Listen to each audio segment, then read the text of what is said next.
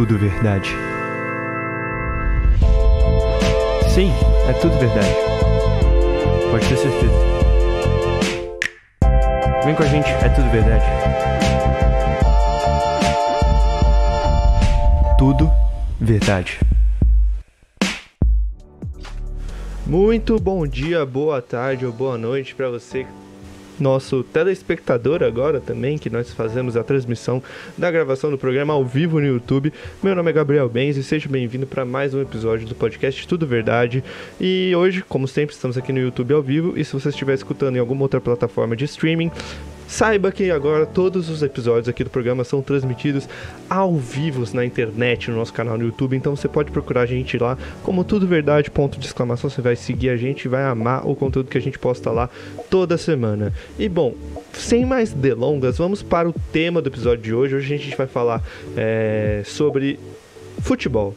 Se o futebol moderno ficou chato analisar o que a gente chama de futebol raiz e futebol Nutella. E como eu não sou o maior expert no assunto, eu convidei um grande amigo meu, jornalista, que escreve para o portal Ravel, que é um portal de esportes gerais aqui na internet. Victor Padilha, seja bem-vindo ao programa. A partir de agora você pode falar.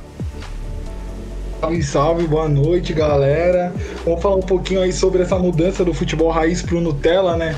É uma mudança, eu não sei, eu, é, eu acho muito forte esse termo, né? Eu conversei com você um pouco antes da gente começar. O futebol raiz e futebol Nutella, porque a gente fica meio que jogando para trás o que a gente diz de Nutella, né? Por exemplo, a gente joga muito para trás o Neymar, sendo que. Bom, daqui a pouco eu sei que a gente vai falar dele, mas eu acho que o Neymar foi o melhor jogador dos últimos 10 anos do Brasil e será nos próximos 10, 15 anos. Então, assim, não dá para chamar só porque o cara é Nutella falar que ele não é igual, enfim, os craques de antigamente, né? Então, é um papo bom, um papo interessante. Acho que quem tá aí vai curtir muito. Beleza, então antes da gente entrar, já vou pedir para você seguir a gente nas nossas redes sociais. No nosso Instagram é td.vdd, assim como no nosso Facebook. E no Twitter você encontra a gente como tudo underline VDD, tudo VDD underline, opa, e você pode seguir a gente lá, segue o Vitor também, segue eu, e vamos começar, ô, ô, ô Vitor, você chegou falando aqui, que já defendendo um pouco o Neymar, né, que eu concordo, com certeza um dos melhores jogadores da atualidade, o melhor jogador do Brasil disparado, e aí você já fez um ponto que para mim é interessante, né, falar que o Nutella não necessariamente significa que ficou ruim, que ficou chato, né. Então, o, a gente gosta muito de falar que geralmente o Nutella, né, o cara que vai ser o Nutella, ele é o cara que mais ele é um cara mais que cuida da beleza, ele é um cara que é um cara que já tá mais na mídia, é um cara que liga bastante pra mídia, rede social, aquele jogador que posta stories. Então, não necessariamente o cara que é Nutella é ruim. Eu acho que prejudicaram muito o termo, né, Nutella. Porque no começo era mais ainda, era, tinha umas coisas mais preconceituosas e você via gente zoando quem era de Nutella, assim, chamavam, era uns bagulho bizarro. Mas, enfim, eu não acho Nutella, eu acho que eu acho que para hoje todo jogador tem que ser Nutella. Você não vai ver um Messi sem postar stories, sem postar uma foto, sem usar uma chuteira bacana, sem usar um meião bacana. Você não vai ver o Cristiano Ronaldo, principalmente o Cristiano, é. sem olhar para um telão, sem gostar da chuteira, sem mexer no cabelo. Então, assim, eu acho que a mídia deixa o futebol Nutella né? Eu acho que esse é o ponto. E não dá para achar que todo mundo que é Nutella é ruim. Lógico que a maioria perde, né? Tem muito jogador que se perde na mídia. Mas eu acho que a maioria dos craques não. É, isso que eu queria começar a analisar aqui com você em questão de como isso prejudica os jogadores, né? É, temos o um exemplo recente, já, já jogando o Neymar aí na roda, é, toda a mobilização que a gente teve com o Neymar para a final da Champions, né? Não, não só para a final, né? Para toda a fase classificatória aí no retorno da paralisação dos jogos durante a pandemia. E foi uma, uma mobilização social nas redes sociais, né? Foi algo que a gente vê de diferente, né? Que a gente não está acostumado é, em ver quase nenhum esporte, né? Algo muito novo, na verdade. É, e aí o jogador vai lá e perde no final. Você acha que isso... Eu, eu não digo que isso influenciou ele a perder, mas eu digo o que isso pode influenciar, sei lá, no psicológico do jogador no final, toda essa pressão. É, eu vejo isso como muito prejudicial, você colocar todo esse peso das redes sociais e esse overposting dos, dos jogadores como algo que pode acabar sendo ruim para eles no final das contas, como acaba sendo pro Neymar, né? Então, eu acho que, mas eu acho que isso é um ponto que é para louvar o não, é para louvar o Neymar, por exemplo, porque o cara já é muito pressionado. O Neymar já tem uma parcela de rejeição no Brasil que é maior que no mundo. E aí ele vai, o pessoal pede moicano, ele vai, ele faz. O pessoal pede caixinha de som, ele vai e pega uma caixinha do tamanho de um apartamento. O pessoal pede para ele botar um óculos Juliette, ele põe o óculos Juliette mais espelhado que tem no mercado. Então assim, ele é um cara que ele lida muito bem com essas críticas, né? É, antigamente ele não lidava, lógico, antigamente, tanto que a gente falava que ele era o menino Ney, hoje a gente chama ele de adulto Ney. Mas eu acho que é prejudicial porque, tipo, fica tudo mais próximo. Os elogios, os pedidos, o torcedor fica muito mais próximo do seu jogador. Mas assim, as críticas também. Então você não vai ver um cara super feliz também, porque o Instagram dele vai ser achincalhado, por exemplo, por muita gente. A gente vê jogador quando joga mal, ele bloqueia o Instagram dele, ele sai do Twitter, ele sai do Instagram, porque ele não consegue lidar com a pressão. É muita gente. A gente sabe que as redes sociais são muito tóxicas. Então, por exemplo, vou, como o César botou no chat, Cavani no Grêmio. Vamos botar um exemplo. O Cavani nem foi anunciado pelo Grêmio. Você entra no, no Instagram do Cavani, é só bem-vindo ao Grêmio. Ô, Cavani, vem logo, vem, vem, vem. Então, tipo, a, rede social deixa muito próximo alguém que está muito longe, por exemplo. Então, eu acho que tem é 880. É muito bom, e também é muito ruim. Você pode se prejudicar bastante, por exemplo. É, sim, é, é, e é legal trazer esse paralelo do. Agora falando um pouco do, entre aspas, raiz, né? Que é o, o, jogador antes. Na verdade, os jogadores não mudaram muito de atitude, né? Esse negócio de gostar de aparência, até é, os jogadores baladeiros, os jogadores que gostam de arrumar encrenca. É, e, e foi o que você falou, o que, o que torna, entre aspas, Nutella é a própria mídia, né? Que dá palco para essas coisas, né? Em vez de discutir outros assuntos, discutir o próprio jogo, ele, ele a mídia, a gente, né, de certa forma, influencia com que os jogadores queiram participar dessa, dessa bolha, desse bafafá de, de discussão de, hum. desses assuntos que não, não entram em campo, né? Então, é, porque tipo, a gente vê, vai, antigamente Cara, antigamente era muito, era muito sem vigilância até, por exemplo. Antigamente os caras conseguiam entrar com arma de fogo. Tem gente que fala, tem foto com da, na concentração da seleção os caras com arma de fogo, por exemplo. Então assim, é, antigamente, eu acho que se hoje é muito exagerado, antigamente era muito na várzea, assim, era muito deixado de lado, porque a gente vê casos, tem casos lá que falam do Brasil lá com a água batizada de Argentina, então tem casos do próprio Maradona. Então assim, antigamente, quando o pessoal chama de raiz, raiz era o cara que bebia na noite, no outro dia quebrava, chegava no outro dia, metia três gols e a galera sabia que ontem ele tava na boate no Rio de Janeiro. O cara que tava lá, a casa dele tava cheia de festa, cheia de mulherados, amigos, tudo junto. No outro dia ele tava lá jogando. Então, assim, antigamente, eu acho, né, minha opinião, antigamente, na, na, no geral, era muito menos profissional do que agora. Hoje os jogadores ficam concentrados três, quatro dias antes para jogar, treinam no dia do jogo, muitas vezes, que nem o Flamengo do Jorge Jesus treinava no dia do jogo. E antigamente os caras estavam na boate, chegavam. Tem história, tem história do Adriano, tem história do Ronaldo, do Ronaldinho, enfim, dos principais craques. Então, assim, faltava. O que tem hoje em excesso faltava antigamente, né?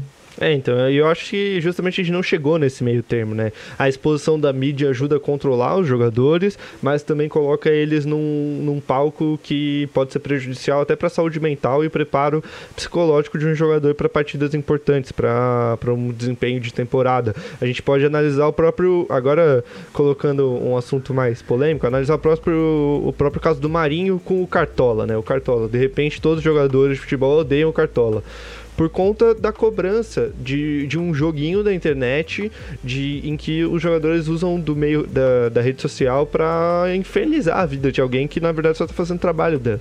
É, eu fiquei muito incomodado em ver é, as pessoas xingando o Marinho, sabe? Eu não sei qual é a sua opinião sobre é, relação de jogador e cartola, mas eu não sei, eu acho que é algo que acaba sendo muito prejudicial. É, não tô nem aí pra imagem deles, eu, eu acho que é mais pro psicológico e desempenho mesmo dos atletas. Eu acho que é assim, né? Eu não acho que o jogador tem que ser massacrado por causa de um jogo. São coisas separadas. Você joga um jogo que muitas vezes ele não condiz com a realidade. Às vezes o time tomou 3 a 0 o cara fez 12 pontos. O time fez 1 a 0 o seu time ganhou com 1 a 0 o cara fez 2 pontos. E aí, você vai cobrar o cara do seu time porque seu time ganhou de 1 a 0 e ele fez dois pontos por ser seu jogador do Cartola? Então, assim, é, eu acho muito errado. Eu entendo a revolta dos jogadores, muitas vezes é exagerada, concordo também que seja exagerada algumas vezes, mas, pô, imagina, você tá no seu trabalho, você ganha, ou seu time vai ganha de 2 a 1 e você é zagueiro e tá sem o saldo de gol. Alguém te cobra porque tomou um gol. Cara, e aí? Não, menos. Quem joga Cartola tem que entender. O Cartola é uma coisa, a vida do jogador é outra. Eu acho que até dá para falar. O Cartola é uma coisa, o futebol é outra. Por isso que é fantasy game, velho. É. Senão não, o cara seria obrigado a jogar bem todo jogo. É, é um videogame, no final das contas. É um joguinho. Você tá nada mais que fazendo apostas ali com um dinheirinho falso para ver quem vai pontuar mais dentro de critérios que não representam a vitória ou não do seu time, é, do time que você torce de fato. E, cara, eu vejo isso acontecendo em todos os âmbitos, né? Você vê é, Instagram, Twitter e agora saindo um pouco de rede social falando de é, patrocínio, jogadores tendo que é, seguir as regras, né? A gente, quantos jogadores a gente não vê perdendo patrocínio por conta de polêmica, né? E eu acho que isso veio como uma coisa boa, né? Então tem muita gente que. A maioria das pessoas, entre aspas, critica é, o, o, o, jogador Nutella, mas foi o que você falou, tem tanta coisa positiva nisso. É, a única coisa que a gente consegue ver de ruim são as coisas que já tinham antes, que agora eles postam na internet, que é essa vida boêmia do jogador, do, do milionário, que que perde um pouco a linha para as coisas, né? É, então, eu acho que assim, a gente lida. Lógico que a gente está falando também de um mercado superfaturado, né? A gente está falando é. de jogadores que recebem por patrocínio o equivalente que uma galera vai receber em três, quatro vidas inteira. É um, então, é um outro assunto que a gente que teria que entrar, né? O quanto esses patrocínios são supervalorizados e o quanto isso é nítido. Mas assim, é, hoje o jogador tem que ter muito mais cuidado com 100% das coisas. Ele não pode ser fotografado com uma meia da Adidas em casa se ele é da Nike, por exemplo. Ele não pode ser fotografado com óculos da Puma se ele é da Umbro, por exemplo. Então o cara tem que tomar muito cuidado, porque geralmente o cara sai em briga, não, não se tratando de Neymar, Cristiano Ronaldo, Messi, essas coisas. Esses caras não perdem o patrocínio por nada, porque, enfim, a gente viu o Neymar fazendo bobaiada, o cara não perdeu os 15 patrocínios que ele tem, ele não perdeu. Mas eu tô falando de jogadores, tipo, porque a gente não. A gente tá falando da alta classe. Então, vai, a gente pega um jogador médio. O cara, se ele faz qualquer erro, ele perde o patrocínio.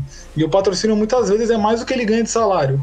E porque então, então assim, o cara hoje tem que ter muito cuidado e o patrocínio deixa o cara muito mais cuidadoso, até na questão de vestimenta, questão de, comporta, de comportamento, porque sei lá, a partir do momento que você consegue um patrocínio da Nike ou da Adidas, por exemplo, pô, você chegou num patamar elevadíssimo. Então, assim, você tem que tomar muito cuidado com o que você veste na sua casa. Você, você se priva de comprar algumas outras coisas. Lógico que você ganha do melhor material esportivo que existe, mas você se priva de ganhar muitas coisas, né? De poder comprar, você não fica tão livre, né? Não é 100% livre. É, não, eu, eu, eu, gosto de dizer que os jogadores hoje, mesmo os de médio porte, assim, jogador que joga só em divisão nacional, em times normais, eles vivem um reality show, né? Eles vivem para demonstrar resultado e se de repente ele não mostra resultado, ele não, o público não gosta dele, de certa forma, ele vira reserva, né? Ele não joga, ele é cortado, ele é vendido, ele é jogado pro banco. Eu, sei lá, um exemplo que eu vejo disso é. Vamos trazer o caso do Daverson, né? Daverson amado no Palmeiras é, há um tempo atrás, é, com patrocínio, felizão, fazendo gol e de uma hora para outra virou uma chavinha, de um ano para outro, na verdade, né? Na torcida, na diretoria, no técnico e esse jogador simplesmente foi esquecido esquecido. 100% esquecido. Ele nunca foi um jogador de grande porte, sempre foi de médio porte. E de repente ele virou uma pessoa quase irrelevante no futebol nacional. Foi jogado para fora. É, e eu acho que isso é um. que a gente pode ver que é um dos efeitos né, dessa modernidade líquida que reflete em todos os âmbitos da nossa vida, até no esporte. É, jogadores que são supérfluos, eles vão e, vão, vão e vêm e a gente nem vê eles saindo, né? A gente nem sente mais esse apego que os jogadores ficavam 10 anos num clube. É, e a gente pôde sentir isso de novo agora com a quase saída do Messi, né, no Barcelona. Todo mundo ficou maluco. É, então, a gente não vê. O assunto fidelidade não existe mais no futebol, né? Não. O assunto fidelidade ficou, ficou no passado. Porque, por exemplo, vai, eu vou jogar alguns exemplos na roda. Rogério Ceni. Rogério Senna é um cara que você olha pro Rogério Senna e você lembra do São Paulo. O Marcos do Palmeiras. O Marcos do Palmeiras passou a vida, jogou a Série B, negou o Arsenal para jogar a Série B pelo Palmeiras. Aí agora no Brasil a gente tem um exemplo do D'Alessandro no Inter, por exemplo. Mas mesmo assim, não querendo ser um cara clubista, mas por exemplo, o Inter caiu em 2016, o D'Alessandro foi pro River em 2017. Não jogou a Série B no Inter e voltou em 2018. Mas é o assunto fidelidade é muito não cabe mais no futebol. A gente não tem fidelidade, porque é, é muito difícil de falar, mas é verdade. Os jogadores viraram mercadoria, né? E sempre foram, mas hoje mais ainda. Hoje o cara jogou mal, você quer buscar um comprador urgente. Foi o assunto do André no Grêmio, por exemplo. O Grêmio contratou o André e queria se livrar a qualquer custo porque a torcida não queria mais. E deixou ele encostado, deixou ele jogado, deixou ele em tudo quanto é canto até arranjar um comprador. Então, assim, te trata os jogadores como mercadoria. E eu não sei até que ponto Cara, qual é o psicológico desses caras? A gente nunca teve é. uma entrevista que chegou no, nos caras e falou: e aí, como que tá o seu psicológico? É sempre a mesma coisa: futebol, dinheiro, patrocínio e nada. Né? Então, assim, é um ponto muito interessante. Mas o próprio Daverson, por exemplo, o Daverson. O Daverson foi um cara que, quando chegou, todo mundo falou: caramba, baita contratação. Porque na mesma semana ele tinha feito um gol de pênalti no Barcelona no Camp Nou. Foi uma baita contratação. Mas aí chegou aqui ele provou ser um cara com um temperamento bastante estranho dentro de campo. Ele conseguia ser é, tomar o vermelho numa bola no meu campo, ser suspenso num jogo nada a ver, é, e ele entrava muito na onda de xerife do Felipe Melo, na minha opinião. Ele queria ser o cara que mostrava o que era Palmeiras. Só que ele mostrou tanto que a torcida desagradou. É. Você vai falar com o palmeirense, o palmeirense, graças a Deus que se livrou dele agora, mandou dele pro Alavés. Mas assim, por isso que o assunto fidelidade fica muito para trás. A gente quer jogador que chegue e jogue, não jogador que chegue e ame o clube, por exemplo. É, então, esse significado mudou muito, né? Aquela paixão de ter jogadores símbolo é, que crescem com o clube, que dão significado à camisa. É, de repente você tem um, um, seis meses ruins, não importa se você está no clube há 10 anos, né? Outra, agora uma pergunta que eu sinceramente não sei responder. Como é que você vê os técnicos é, no futebol moderno agora? É, como é que eles se encaixam nessa fluidez ou não se encaixam, né? É como a gente vê técnicos sendo demitidos dia sim, dia não, né? A questão do técnico é a questão mais resultadista que eu vejo no planeta. Não existe uma coisa mais resultadista do que planejamento de técnico e eu vou puxar a sardinha pro Brasil, por exemplo. Aqui no Brasil, eu te contrato um cara e com três, quatro rodadas a gente quer ver o time voando. O principal exemplo é o Domenech no Flamengo. O Domenech chegou, a gente falou, pá, que contratação maravilhosa, o cara vai jogar, o cara vai manter, enfim, ele tem um estilo de jogo diferente do Jorge Jesus, mas vai ser uma máquina. E aí deu dois jogos, o cara tomou uma goleada do Atlético Goianiense, tomou, perdeu o Galo, e a galera já tava tipo, não presta. Não, calma aí, o cara acabou de chegar, o cara tava nos Estados Unidos treinando New York City. É um, se a nossa liga já é fraca, você imagina a liga dos Estados Unidos. Sim. Então, assim, aqui é muito resultadista. O único clube que os dois únicos eram o Bahia com o Roger, que estava dando trabalho para o Roger e acabou demitindo o Roger já nessa rodada, por pressão, por conta de um monte de coisa, e o Grêmio que continua com o Renato. Que ninguém e, aguenta mais. Tem a, é, e tem a questão de que não quer demitir porque tem medo, tem medo, né? O Grêmio tem medo de enfrentar o mercado, mas enfim, eu acho que as questões do técnicos é muito é uma questão muito mais resultadista. Por exemplo, se ele perdeu quatro jogos, não importa se ele acabou de chegar, ele tá fora. E aí entra um outro ponto que também tem hipocrisia dos lados dos técnicos também. Até dois, três anos atrás eles estavam querendo fazer acordo para um treinador poder treinar no máximo dois times, não importa da divisão A, B, C ou D. E aí eles queriam mais é, espaço no calendário.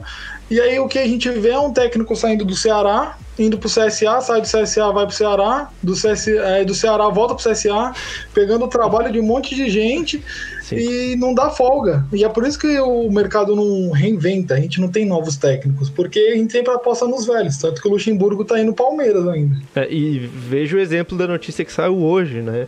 O Cruzeiro tentando entrar em contato com o Rogério Ceni É, então, a, o futebol nos proporciona momentos bizarros como esses, né? E agora a gente tá. Eu acho que é, é, reflete muito isso que você falou.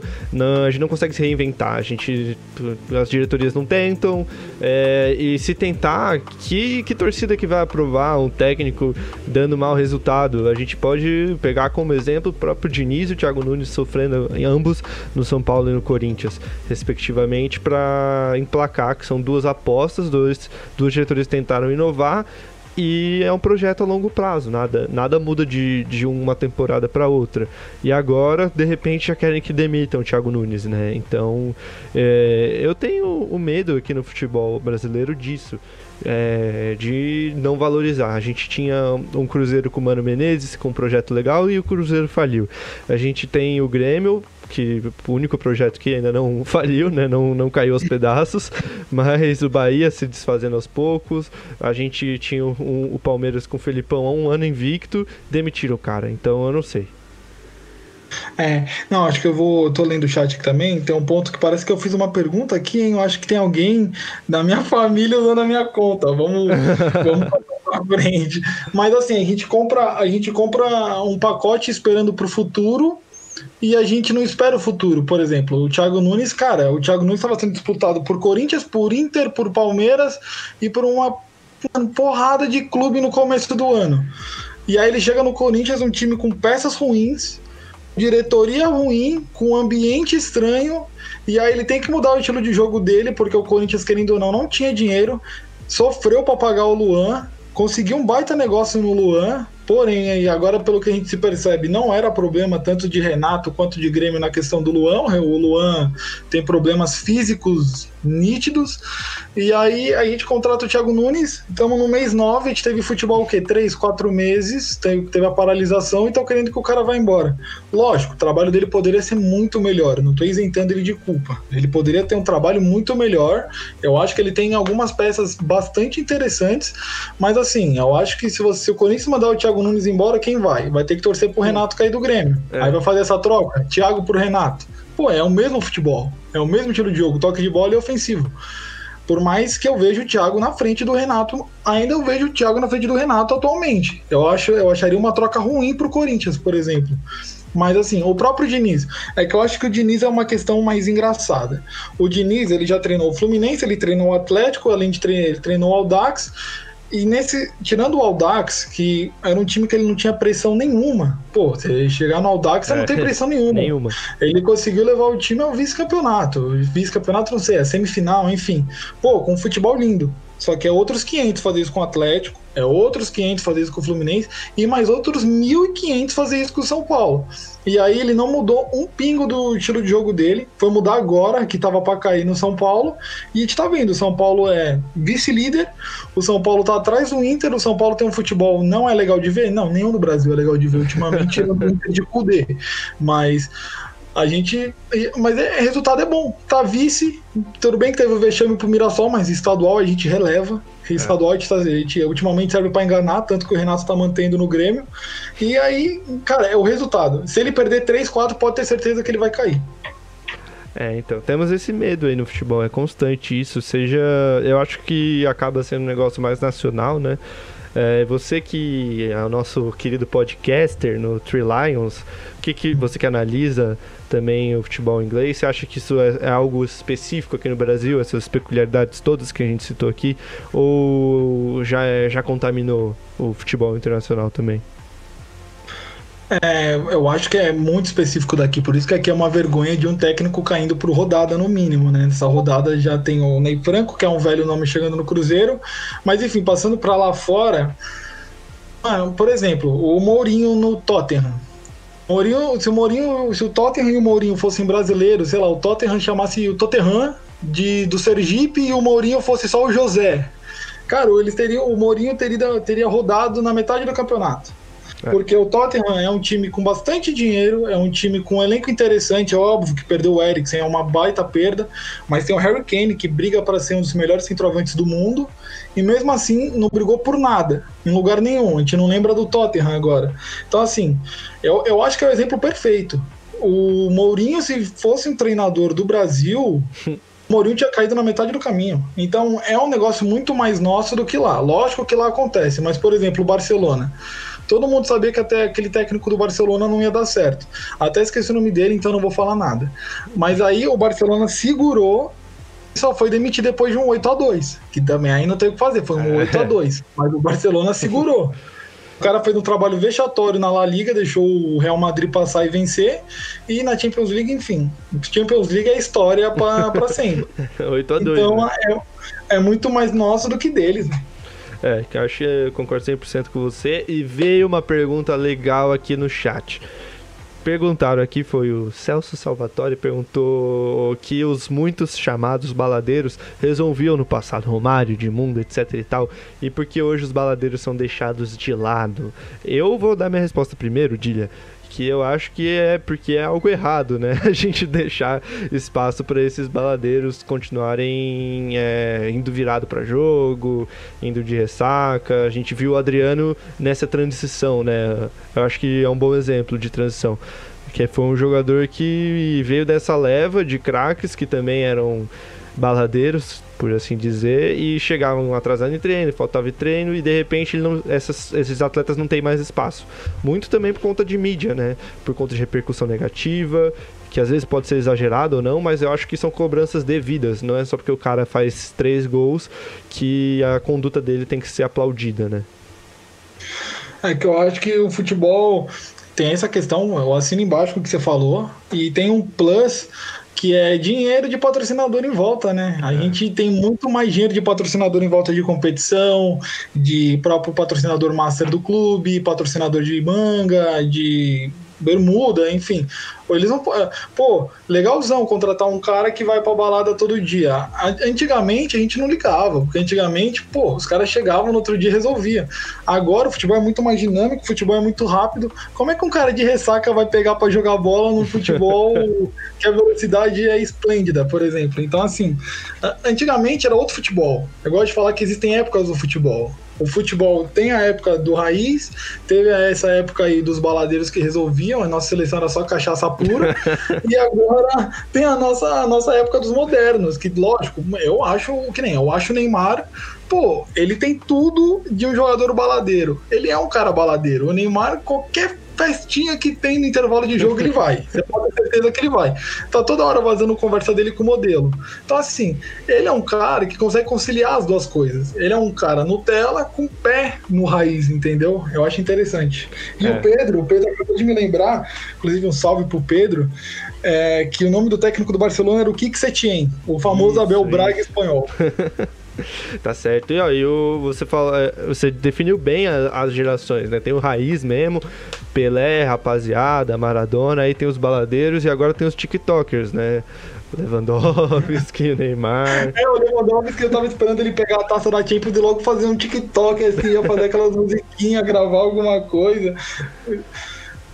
Não, cara, eu acho, eu acho legal essa participação. A, a gente vê times no TikTok agora é, fazendo conteúdo, esses Flá TV, Grêmio TV, todos Palmeiras TV, tudo criando conteúdo, rede social. Eu acho que essa imersão para dentro do clube, essa leveza, essa, esse clima de que futebol é só zoeira o tempo todo, eu acho que é um negócio que, que veio para ser muito legal, sabe?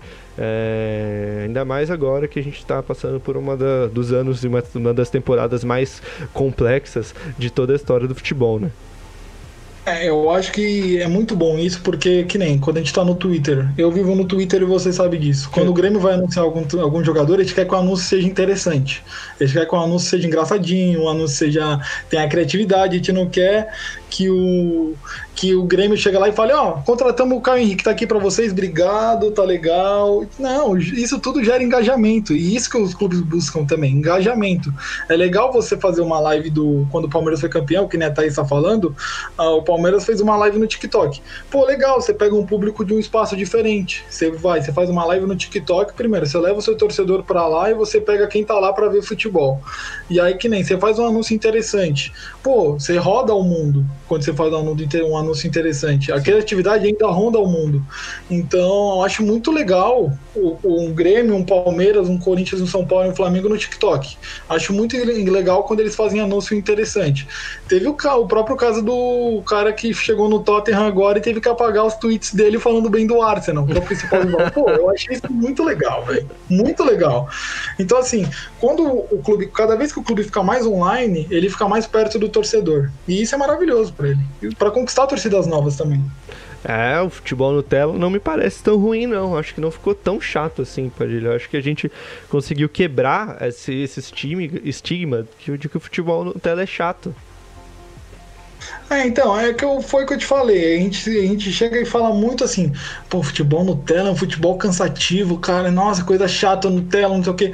Cara, se não fosse futebol Nutella, a gente não ia ter o Messi, o Cristiano Ronaldo e o Neymar. Pô, chatão, né? Ia, ser, ia ter quem? pô, tem uma galera boa, mas ia ser chatão. Então, assim, acho que o futebol Nutella, daqui pra frente, vai ser o novo raiz. Aí lá pra frente vai ter um novo futebol Nutella. Aí vão querer comparar com agora. Nossa, lembra quando o cara dançava na rede social agora e agora ele não pode nem fazer isso, sei lá, ele faz alguma coisa. Então, assim, futebol muda e não fica chato. O futebol nunca vai ficar chato. Muito difícil o futebol vai ficar chato. Tanto que a gente tá aqui falando de temas antigos, temas novos e do futuro. Então, assim, o futebol não vai parar e não vai ficar chato. Lógico, eu acho. Uh, tem coisas que ficam chatas e que precisam se reinventar, como o futebol brasileiro. Precisa se reinventar, é muito chato. Você prefere ver o campeonato tailandês. Mas assim, não vai acabar. E não, a gente não vai deixar de ver nunca. Exatamente. Eu acho que foram tópicos muito bem abordados. A gente falou mal, falou bem, elogiou, criticou. E a gente chega ao final de mais um episódio aqui do podcast Tudo Verdade. Infelizmente, Victor. Então eu vou deixar esses próximos 30, 40 segundos para você se divulgar, falar suas redes sociais. E, cara, muito obrigado mais uma vez por participar desse episódio. Foi um prazer devagar aqui sobre é, futebol com você. Um gênio. Muito obrigado, Dília. Ah, que isso, eu que agradeço as palavras. É, você sabe o quanto eu admiro o seu trabalho, o quanto eu admiro o podcast, sabe que eu tô sempre escutando, que eu tô sempre te dando moral. Enfim, você é um parceiro meu, não preciso nem me estender muito aqui.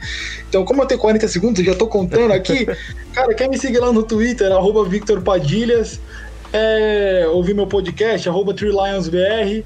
Quer é, ver o que eu tô escrevendo? Vavel, com.br br. Tamo junto, tranquilinho, obrigado pela, pela oportunidade. Cara, foi incrível, foi, foi muito incrível o espaço que você deu. Enfim, gênio é você. Se tem um gênio aqui, o gênio é você.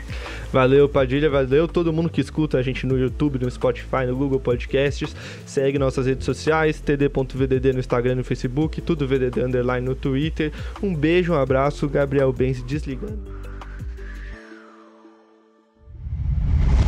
Tudo verdade. Sim, é tudo verdade. Pode ter certeza. Vem com a gente, é tudo verdade. Tudo verdade.